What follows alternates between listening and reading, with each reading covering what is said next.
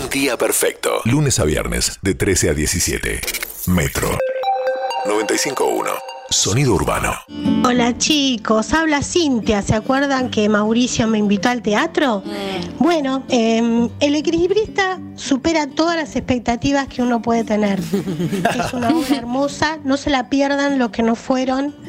Eh, es, es de una entrega increíble de Mauricio, una versatilidad que no sé, es increíble, es muy emotiva, salimos los dos llorando y la verdad que valió la pena un montón ir, estamos encantados. Cuando terminó la obra, él salió a sacarse una foto con la gente y mm, también se sacó con nosotros y, y ¿saben cómo nos trató? Nos trató como si fuéramos eh, sus amigos, eh, con una calidez que, que pocas veces vi en un artista. Así que es un, un ser especial. Eh, le agradezco mucho cómo, nos, nos tuvo en cuenta y, y nos, y, nos, y nos trató con tanto cariño. Y bueno, después tuvimos la cena a la que ustedes nos invitaron en Puerto Cristal, fue una cena hermosa, nos trataron como reyes y es la primera vez y seguro que la última que no miramos la lista de precios eh, Qué linda. al restaurante. Pero bueno, ni siquiera la miramos. Eh, la pasamos bárbaro y bueno, todo gracias a, a ustedes que nos hicieron una caricia en el alma en estos tiempos tan difíciles. Así que les mando un beso y gracias a todos. Y Guati también es un amor de persona. Besos. Qué lindo. No, ay, qué hermosa, hermoso. Cintia, sos hermosa. Yo diría gracias a ella en realidad, porque Contemos quién es Cintia. Cintia es una oyente nuestra que curiosamente eh, mm, conoció el talento de Mauricio a través de la radio, ¿no? Ella dijo la otra vez y que contó que estuvo pesito por pesito eh, durante tres meses juntando el dinero para ir a ver la obra, El equilibrista de Mauricio, que es obviamente espectacular. Cuando nos enteramos de esto, creo que había dejado un mensaje, no me acuerdo, la sacamos al aire. Mauricio generosamente la invitó a que guardate esos pesitos que juntaste, yo te invito al teatro. Al principio no quería, decía, no, no, yo esa plata la guardé Mauricio para no eso". quería. No, no, no ella. es Ella, así, Cintia. Mauricio, che. Ella. Ah, ok. Eh, y nosotros nos sumamos a la generosidad de Mauricio y la invitamos después a comer, ¿no? Eh, es para que ella se, se guardara el dinero y tuviera una noche especial, como nos acaba de contar. espectacular. Sí, decía que, no tanto gracias a nosotros, sino gracias a ella, porque su pareja decía que en general él era de esconder sus sentimientos, de, de no mostrarse demasiado, y que le sorprendía la espontaneidad que tenía ella. Y, y gracias a esa espontaneidad que ella pudo expresar lo que le estaba pasando en la radio, fue que él estaba tan sorprendido por lo que había sentido en la obra, como el programa especial que estaban teniendo esa noche, ¿no? Se iban con el sobre con el dinero que habían invertido, se iban a cenar, habían visto un buen espectáculo, se los veía que se miraban felices como, como admirándose unos a otros. Este, así que está bueno arremeter con lo que uno siente, ser sincero, ¿no? La honestidad la llevó a, a pasar una muy linda noche. Y nosotros lo que tenemos que hacer es agradecerle a los alfajores que nos regaló a todos. Eso, muchas gracias no, solo Cintia. vino, sino que también trajo alfajores para todos, así que Divino. muchas gracias. Cintia, Gracias, espectacular. Cintia. Gracias, gracias. Eh, y después está la parte en la cual elogia la obra, ¿sí? Que no, no teníamos nosotros ninguna duda que así iba a ser, pero bueno, también, qué sé yo, vos como artista, ya lo hemos hablado en más de una oportunidad. Hay días que estás de culo, hay días que por ahí no estás de buen humor, puede pasar, viste, que no, que no. Pero bueno, evidentemente no pasó, ella quedó encantada. No, también es verdad que cuando uno sabe que va a venir alguien, eh, como en este caso eh, Cintia, eh, yo quería que viera la mejor función, ¿no? Uno siempre hace todo lo posible, pero cuando hay un destinatario concreto, eso ayuda a que cualquier cosa que pase en escena uno quiera solucionarla, subsanarla para poder trasladar la mejor función. Y vi una función preciosa. La verdad que eh, el público estaba como ella, por eso yo salí también un poco más rápido, este, porque lo sentí ahí en el aplauso final como muy agradecidos, muy estirando la mano. Había un señor en la primera fila mayor, un señor grande, este, al que vi que le, le costó pararse y sin embargo se afirmaba en el escenario y me extendía la mano. ¿En serio? No, sí, sí, como para, para tocar. O sea, de la primera fila hacia el escenario. Hacia el escenario, sí, sí. Este, así que, bueno, nada, son esas cosas lindas que, que me entrega cada noche el equilibrista y que está bueno aclarar porque lo hemos dicho varias veces o hemos hablado varias veces del equilibrista, que ni la radio ni ustedes tienen nada que ver con el equilibrista, ¿no? Que es, eh, es un, Claro. un auspicio espontáneo y hablamos del equilibrista porque... Ah, no vas a un Porque Diego, nada, ¿no? No, no, no, no, va, no, va a haber dinero, no va a haber dinero, no va a haber ningún canje. Este, pero bueno, yo digo porque a veces me da pudor cuando en el programa se extiende la charla sobre el equilibrista. Este, y nada, es espontáneo, es así, nos sale y. Pero porque por además la, la vimos Claro. y, y- y sentimos hacerlo, no es que ni siquiera lo hacemos sin haberlo. O sea, no es solo para hacerte un, un guiño, sino que la vimos y lo, y lo- y lo Nos decimos encantó, claro. este, sintiéndolo. Eh, sé que es especial el, el cuento que en un rato nos, nos vas a, a contar, ¿verdad? Sí, ¿Por qué? Bueno, porque es, eh, en esta semana estamos todos festejando un poco el cumpleaños de Charlie. Sí, claro. Claro. El sábado. Este, El sábado cumple sus 70 años. Eh, en algunos momentos de mi vida me tocó cruzarme con él. ¿Sí? Este, sí, de casualidad. Eh, en los primeros años, cuando estrené una de mis, mis primeras obras en Buenos Aires, que se llamó El Primero, Charlie vino al estreno porque era amigo de la pareja de uno de los actores. Y después del estreno se hizo una fiesta en un boliche, en un subsuelo, en la calle Suipacha. Y yo me acuerdo que había invitado a mi hermana un poco porque le decía que no podía creer eh, la cantidad de gente que, que rodeaba ese espectáculo. Éramos cinco estudiantes de teatro, pero que teníamos el aval, el auspicio y un agradecimiento en el programa de Alfredo Alcón, de Agustina Leso, de Norma Leandro. Tranquilos, Ah, bueno. Sí, sí, había Tranquilo. sido una, una de Sergio Renán, por ejemplo. Y entonces este, yo me acuerdo que la había invitado a mi hermana y mi hermana, que no sabía mucho, eh, cuando bajamos y llegamos a la fiesta, justo nos topamos con Charlie y, y Charlie me felicitó por el trabajo. Ay, me vuelvo loca. y ella me dijo, eh, yo quiero contarle todo esto, quiero contar en Paraná esto que está pasando. Me dice, toda la vida Claro. lo elogiamos a Charlie y acabo de escuchar que Charlie te elogió a vos. Y casi que no disfrutó la fiesta porque le, Claro. le sobraba en la cabeza eso, ¿no? Claro. Imagínate a mí. Obvio. Oh, Yo estaba en el mejor de los mundos, pero uno como actor se pone en esos lugares y al otro día te despertás y decís, ¿Qué? ¿qué, No puedo pasó creer". ayer? Claro. ¿Cómo fue, no? Uno se pone rápidamente en ese lugar. Y, y después a lo largo del tiempo, este, ocurrió un encuentro que es el que vamos a escuchar. Eh, después de eso vino a ver eh, uno de mis espectáculos. Yo en ese momento ya tenía el restaurante y me acuerdo que le, le recomendaban a la gente que estaba con él que fuera porque se comía pescado de río. Tenés que probar, no sabés lo que es Charlie, el pescado, el pescado. Estaba su chofer que dijo, yo fui una vez, si me invitan yo voy de nuevo, yo quiero ir y lo invitamos también a comer. Entonces como estábamos en la mesa, eh, vino el mozo y todos pedían pescado y explicaban cómo venía el pescado, que era media boga, medio surubí. Este, y cuando lo miró a Charlie para, para que encargara también a ver qué pescado iba a comer, él al oído me dijo, ¿vos te ofendés si yo pido milanesa con papá frita? No, me desmayo. Me desmayo. Entonces le digo, no, Charlie, por favor, no, Lo que quiera, Charlie. Lo que quiera. Y volvió al oído y me dijo, porque a mí todos me dicen lo que tengo que hacer, pero a mí me gusta hacer lo que yo quiero. Excelente.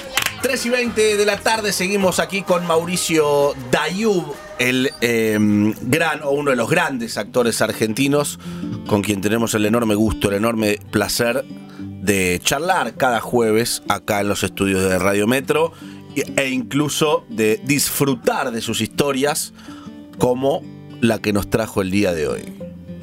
Bueno, si quieren la escuchamos y después escuchamos a los oyentes. Dale.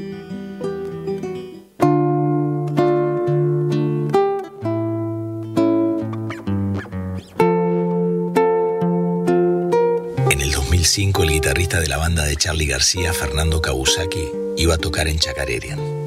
Nos anticipó que antes de que terminara su show, si todo iba bien, vendría Charlie como invitado. Él hizo un hermoso concierto esa noche. Lo estaba terminando ya, pero Charlie no había aparecido. Nosotros lo esperábamos, pero sin creer que el deseo del músico se pudiera llegar a concretar. Él desde el escenario miraba hacia la entrada y Micaela, la encargada, le hacía señas de que Charlie no había llegado. Pero antes de tocar el último bis, entró el manager de Charlie. Nos contó que estaba demorado, pero que tenía intenciones de venir.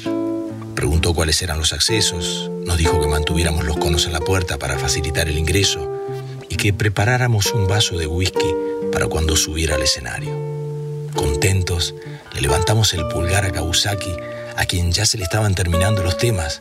Entonces decidió darle un cierre a su recital sin despedirse, dejando un clima incierto sobre el escenario. Los espectadores no sabían que manejábamos la posibilidad de que Charlie viniera. Habían visto un gran show y aunque no les había quedado claro si había terminado, al cabo de unos minutos empezaron a retirarse. Yo mandé a dos acomodadores a la puerta para que por lo bajo y extraoficialmente dijeran que Charlie podría llegar en cualquier momento. Los espectadores, así como salían, se hacían los que habían ido a ver cómo estaba el clima afuera y volvían a entrar. No pedían ninguna explicación, no les importaba la demora, ni que el dato fuera seguro. Amablemente volvían con cara de agradecimiento y solos se iban reubicando cada uno en sus lugares. En el escenario estaban los instrumentos, los músicos esperaban en el camarín y los espectadores en la platea. Estábamos todos expectantes en un clima único, irrepetible. Pasamos así más de 50 minutos, pero nadie reclamaba nada, porque la sola posibilidad de que Charlie se apareciera en una sala de barrio y tocara a escasos metros de cada uno de nosotros justificaba toda espera, toda informalidad. Hasta que en el medio del pasillo, con un saco blanco como su medio bigote, con la guitarra colgada en bandolera, se apareció Charlie. Un asistente rápidamente avisó en camarines y en lo que duró el aplauso de bienvenida que le dimos, le conectaron su guitarra, nosotros le alcanzamos su vaso de whisky y comenzó el esperado show.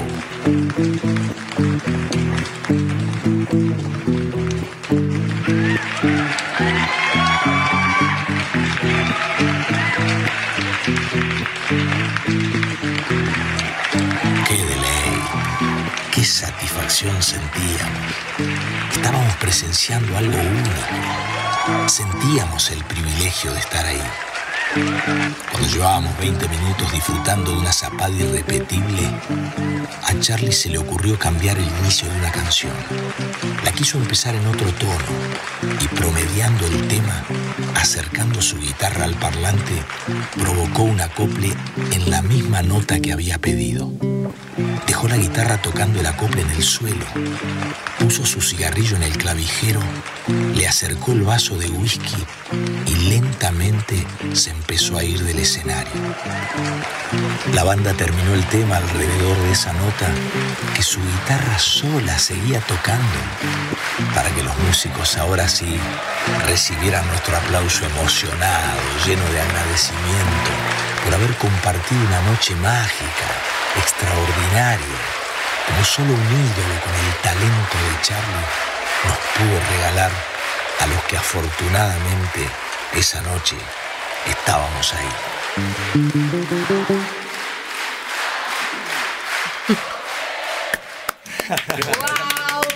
Lo vi, lo vi bueno. todo, Lo vi, lo todo, la- todo. la vibré. Ya puedo decir que fui a ver a Charlie. Sí, no, no, sí. Qué bueno. vi todo lo que contó. Pará, 1150259510, nuestro WhatsApp, para que dejen mensajes. Me gustaría saber qué les, qué les pasa con el cuento, pero también ampliemos lo que les pasa con Charlie, Charlie, ¿no? A la obvio. gente. Eh, al que no le pasa nada, que no llame. Pero al que le pasa algo, el que tiene alguna historia, el que tiene algo para contar, el que quiere incluso saludarlo a través del aire, como una especie de juego, por supuesto, por su cumpleaños.